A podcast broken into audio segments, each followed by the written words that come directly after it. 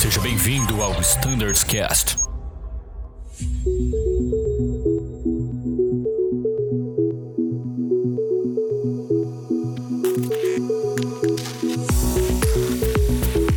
Olá pessoal, sejam todos muito bem-vindos ao nosso Standards Cast. Meu nome é Danilo e este é o Standards Cast All Fleet, episódio número 1.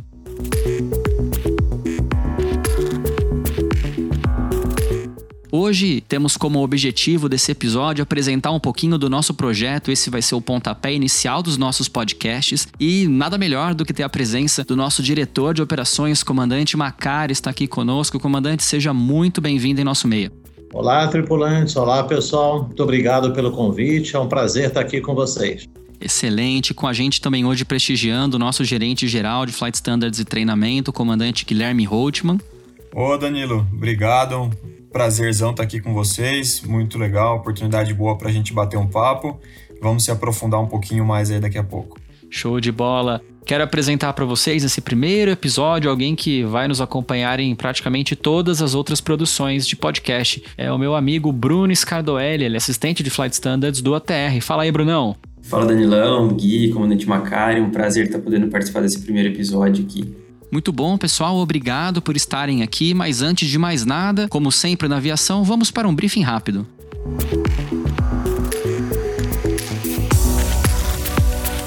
Este podcast foi produzido pela Diretoria de Operações. Qualquer divergência entre os procedimentos descritos aqui e os manuais aprovados, os manuais prevalecerão.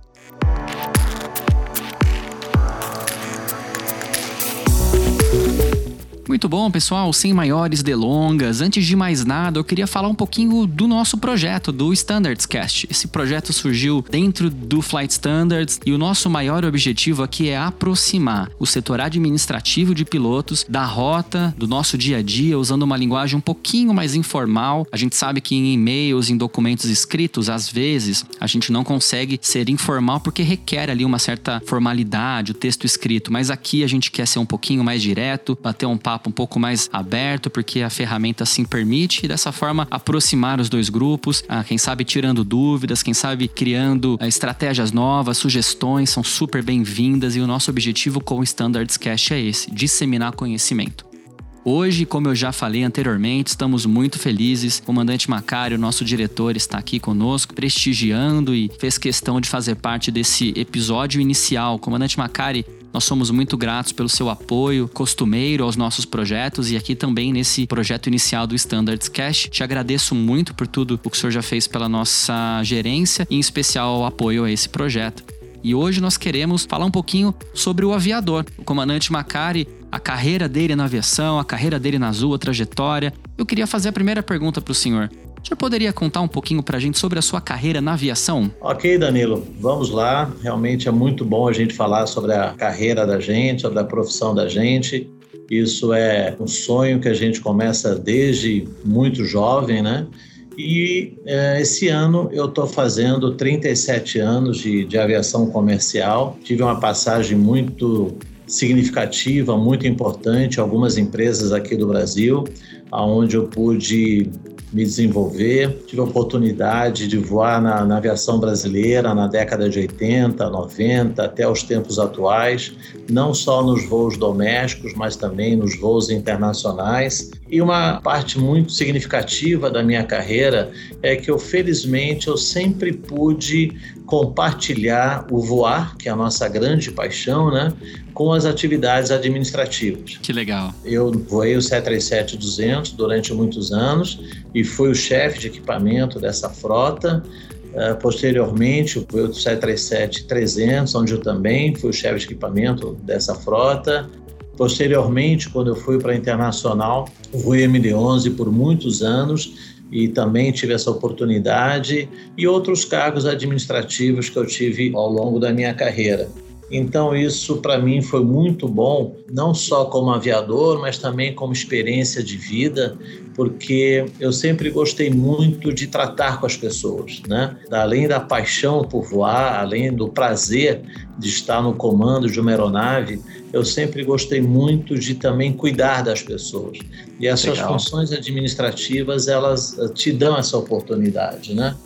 Aí, no começo de 2008, a gente começou a ouvir a falar aqui no Brasil de um projeto inovador, que seria Azul. Não tinha nem nome na época, né, comandante? Não tinha nem nome, é verdade, mas a gente começou no primeiro semestre de 2008, já se falava de uma nova empresa, do nosso investidor maior, né, do nosso fundador, o David, né? É claro, a história dele a gente já conhecia, e aí eu me candidatei a vir para a Azul. Tive a felicidade de ser admitido na Azul logo no início. Né? Eu vim para a Azul em outubro de 2008.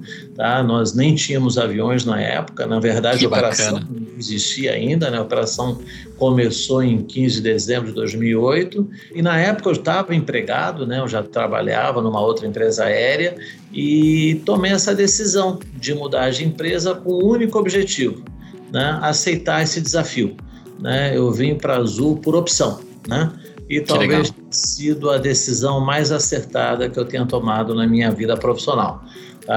Estou aqui desde o startup, desde o do comecinho, como eu falei, e estamos aí seguindo essa trajetória e compartilhando de todo o crescimento da Azul. Tá? Isso realmente me faz muito feliz. Então, de uma forma muito resumida, eu estou muito feliz aqui. Com três anos de Azul, eu vim à chefia do Embraer 190, posteriormente piloto-chefe e agora como diretor de operações. De uma forma, em breve, seria esse meu, a minha trajetória. Bacana demais, comandante Macário, uma, uma carreira ascendente, ou talvez poderia dizer uma carreira movida a desafios. Mas eu queria te fazer uma pergunta que não estava nem na nossa pauta, mas eu vou me arriscar a fazê-la. Ah, você lembra qual foi o primeiro avião que o senhor pilotou na vida? Na vida foi no Aeroclube de São Paulo, era um Tupi, né? Esse foi o primeiro avião que eu pilotei na minha vida. Foi um Tupizinho em 1979. Que fantástico! E do Tupi, no Aeroclube de São Paulo, hoje, o comandante Macari é comandante master do nosso A330, o maior avião que nós temos na nossa frota.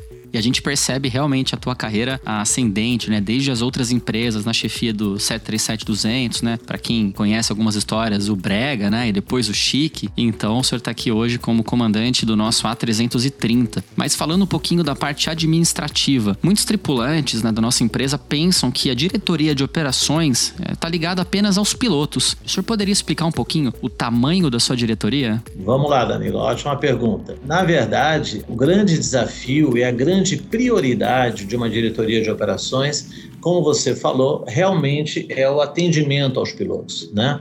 A gente dá o suporte ao nosso grupo de pilotos, seja tecnicamente, seja administrativamente e seja pessoalmente, né?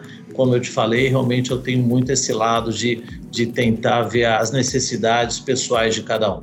Mas não é só isso, como você bem, bem comenta, né? A gente tem uma atividade muito ampla. Felizmente, a gente conseguiu montar na diretoria de operações uma equipe fantástica, tá? Num, em todos os seus participantes da diretoria, em todas as suas áreas. São profissionais de muita qualificação, de muita dedicação. Então, a gente tem um escopo de trabalho bastante amplo, né? A gente está muito focado na parte de treinamento, que a gente sabe que segurança de voo é treinamento. E como segurança é o nosso valor número um, a gente tem um foco muito grande no treinamento. Temos um foco muito grande também na elaboração dos nossos documentos, né? Então, a área de Flight Standards é uma área muito rica, principalmente até pela necessidade de pesquisa que ela traz a reboque, né? Você não consegue gerar todo esse material didático, todo esse material operacional, se você não tiver pessoas qualificadas estudando, pesquisando, para que a documentação seja a de melhor qualidade possível, né?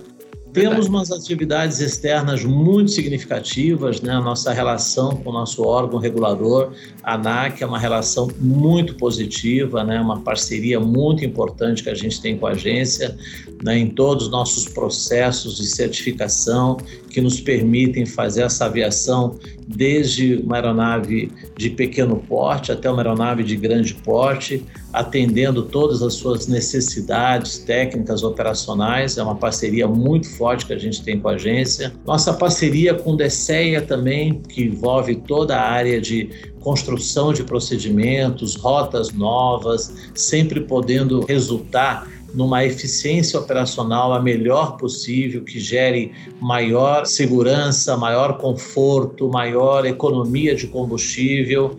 Enfim, o escopo do trabalho de operações ele é muito, muito amplo mesmo. É um trabalho técnico assim de muita riqueza, de muito aprendizado.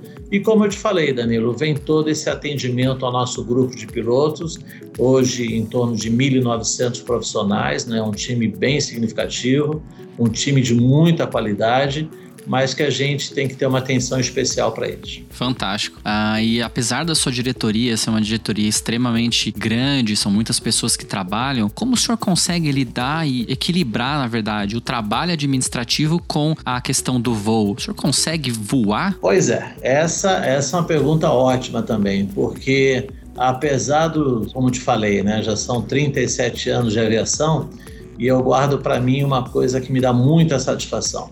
Eu diria que para você hoje voar o meu 330, eu tenho a mesma satisfação de quando eu voei o Tupizinho em 1979. Que legal. Passado todos esses anos, eu uh, continuo com a mesma satisfação, o mesmo prazer em voar independente se o perfil do voo é esse ou aquele, pouco importa, né? Para nós aviadores, realmente tirar uma máquina dessa do chão e colocá-la com toda a segurança, com todo o conforto, é uma satisfação assim inquestionável, né? Realmente até de difícil compreensão para pessoas que às vezes não são do nosso ambiente de trabalho, né? Mas uh, respondendo a sua pergunta, sim, eu consigo voar né, tento manter pelo menos de um a dois voos por mês. Nesse momento atual que a gente está vivendo um pouquinho diferente, né, então não é tão fácil fazer isso, mas sim, eu consigo manter as minhas funções e atribuições administrativas e bem próximo do voo, até porque para que a gente possa exercer uma função administrativa com a melhor uh, qualidade possível, tentando uh, atender os anseios do nosso pessoal, quanto mais você voar, melhor, porque é na prática que você vê aquilo que a gente precisa, onde é que a gente tem que melhorar, aonde que a gente tem que dar uma atenção melhor. Então, não só eu procuro voar o que eu posso e peço para que toda a equipe voe também.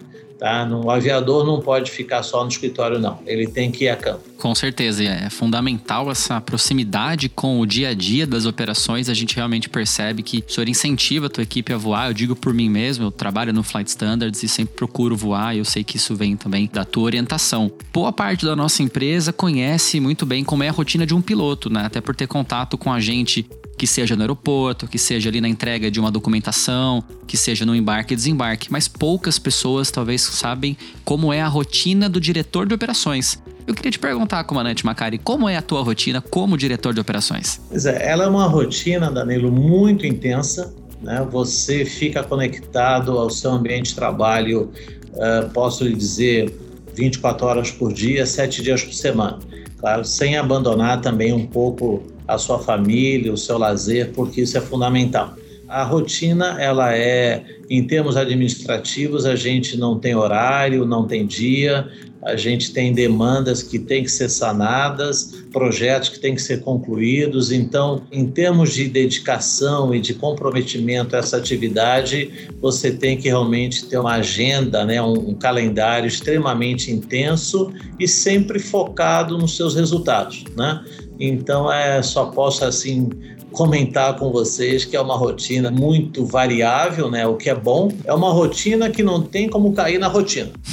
Ela realmente a cada dia, a cada instante você tem algum desafio, alguma novidade que você tem que resolver, que você tem que contemplar, que você tem que tomar uma decisão. Então ela é bastante intensa e bastante agradável.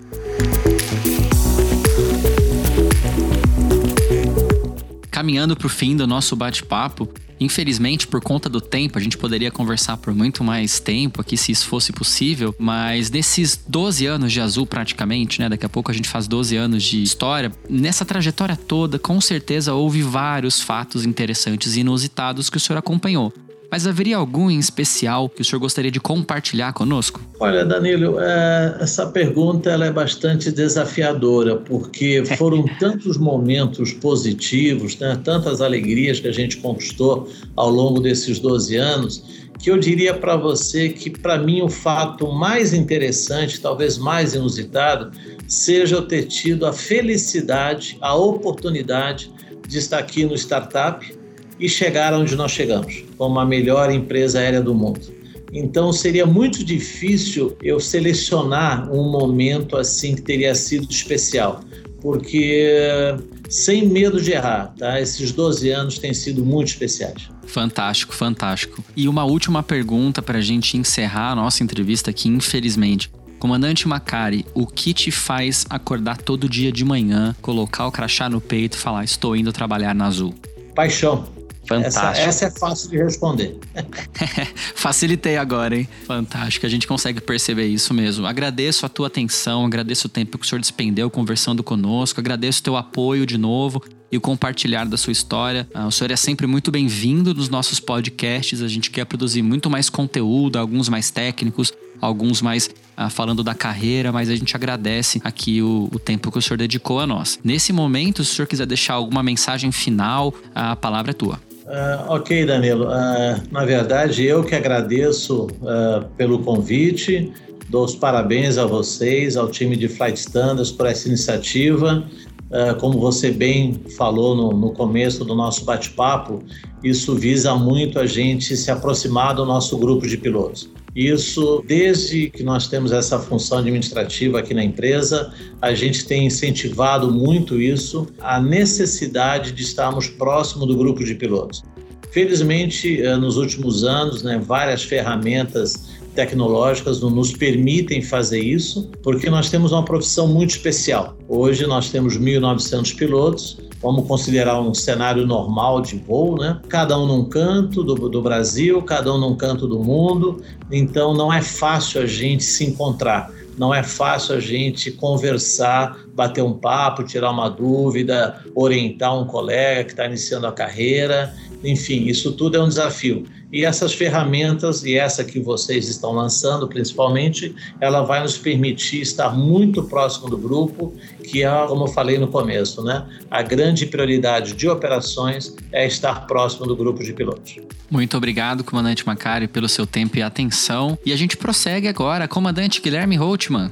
Ô, Daniel, tô aqui na escuta. Vamos bater um papo aí. Vamos lá. Conta um pouquinho pra gente. Qual é a tua história na Azul? Então, Daniel, é uma história muito legal, sou muito grato por todas as oportunidades que eu tive aqui na Azul. Comecei em 2011, comecinho de 2011, entrei como copiloto do 190, do nosso Embraer.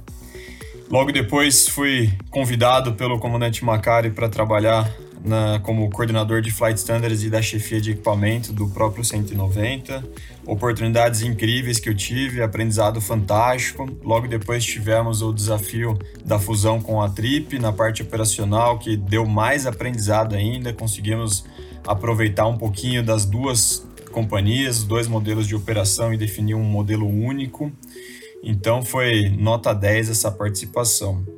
Logo depois, uh, fiquei focado na parte de flight standards mesmo, do Embraer. Tive a oportunidade de trabalhar na implementação do A320 na Azul, desde o comecinho, quando a gente foi em algumas reuniões com a Airbus para definir qual que seria o modelo operacional aqui na Azul.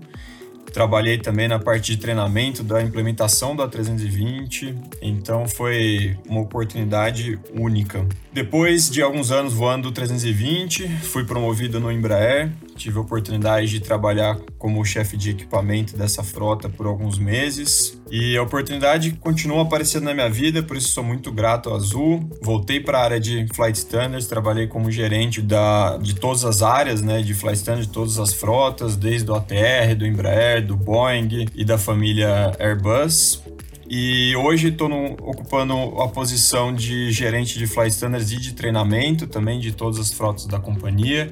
Então, ao longo desses quase 10 anos de empresa, foram inúmeras oportunidades, aprendizados fantásticos que eu vou levar para o resto da vida. Acho que isso é o, é o, mais importante. Cada dia que eu, Eu chego em casa, tiro meu crachá, eu me sinto que eu adquiri mais experiência para minha vida e eu tenho certeza que dia após dia a gente vai continuar aprendendo mais e conseguindo contribuir um pouquinho para essa empresa ter mais sucesso ainda. É verdade, Gui. E tendo a oportunidade de trabalhar do teu lado, a gente percebe o quanto você apoia e investe o seu tempo e energia em projetos como esse, esse projeto do podcast que visa, acima de tudo, inovar na comunicação com o grupo. E eu aposto que você também não se lembra, mas eu, eu jamais vou me esquecer, que os primeiros contatos que eu tive com pilotos da Azul foi contigo.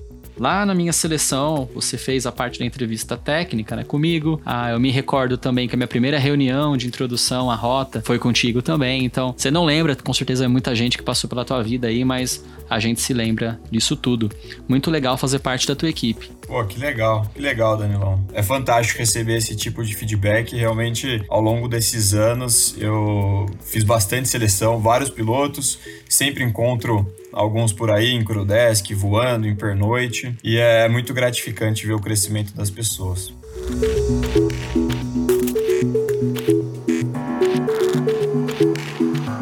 Bom, Gui, continuando então a nossa entrevista aqui com você, é um prazerzaço estar tá, tá podendo participar dessa entrevista, participar da sua equipe também.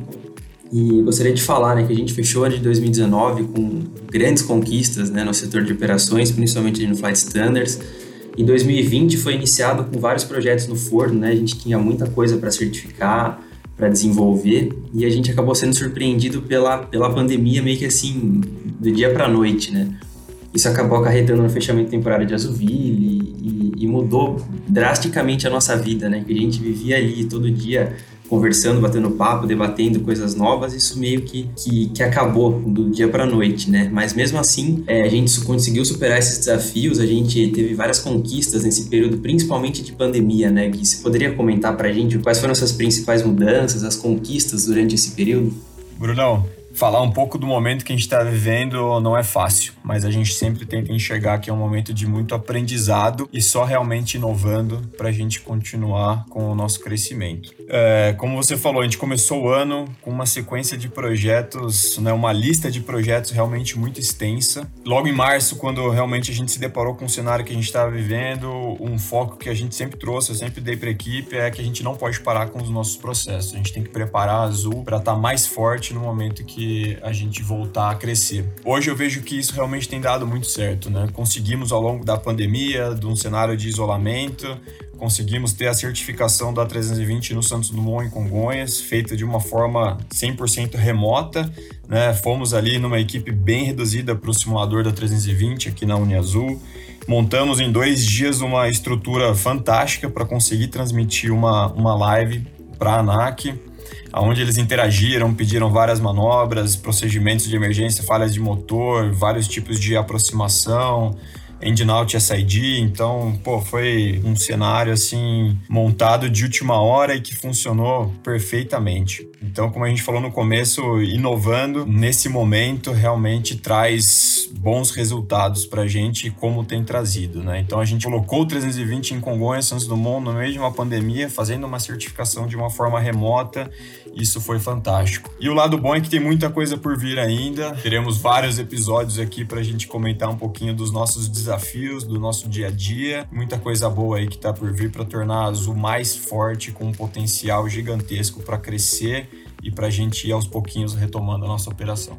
Pô, Gui, legal, legal, legal. Legal saber que tem bastante novidade aí na área, mas o nosso tempo desse episódio já tá chegando realmente no limite. Eu vou ter que parar por aqui. A gente vai voltar no segundo episódio quanto antes para falar sobre as novidades do ano de 2020 e 2021 também. Gui, considerações finais nesse episódio? Danilo, Brunão, muito obrigado por liderarem esse projeto. Realmente o, o nosso Standardcast é para divulgar um pouquinho do nosso dia a dia, falar um pouquinho do que está acontecendo na nossa empresa e o que está por vir.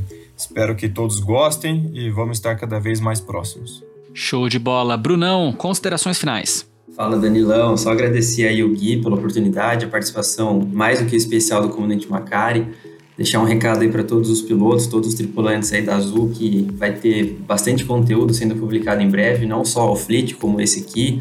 Nós vamos ter participações especiais, vamos ter várias curiosidades das frotas, uma pegada mais descontraída sobre procedimentos. E aproveitem aí esse conteúdo, enviem sugestões para gente. E só agradecer, Danilão, muito obrigado. Excelente, então quero agradecer mais uma vez a presença do comandante Macária, do comandante Guilherme Holtman, o Gui, e também do Bruno Scardoelli, o Brunão.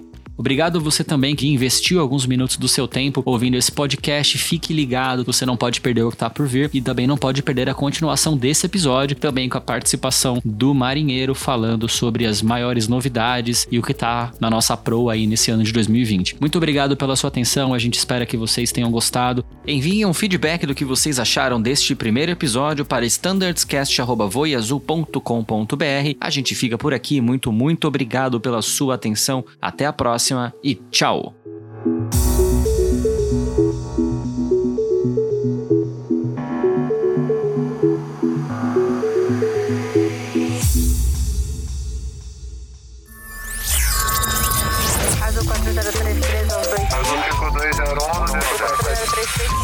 Você ouviu ao Standards Cast.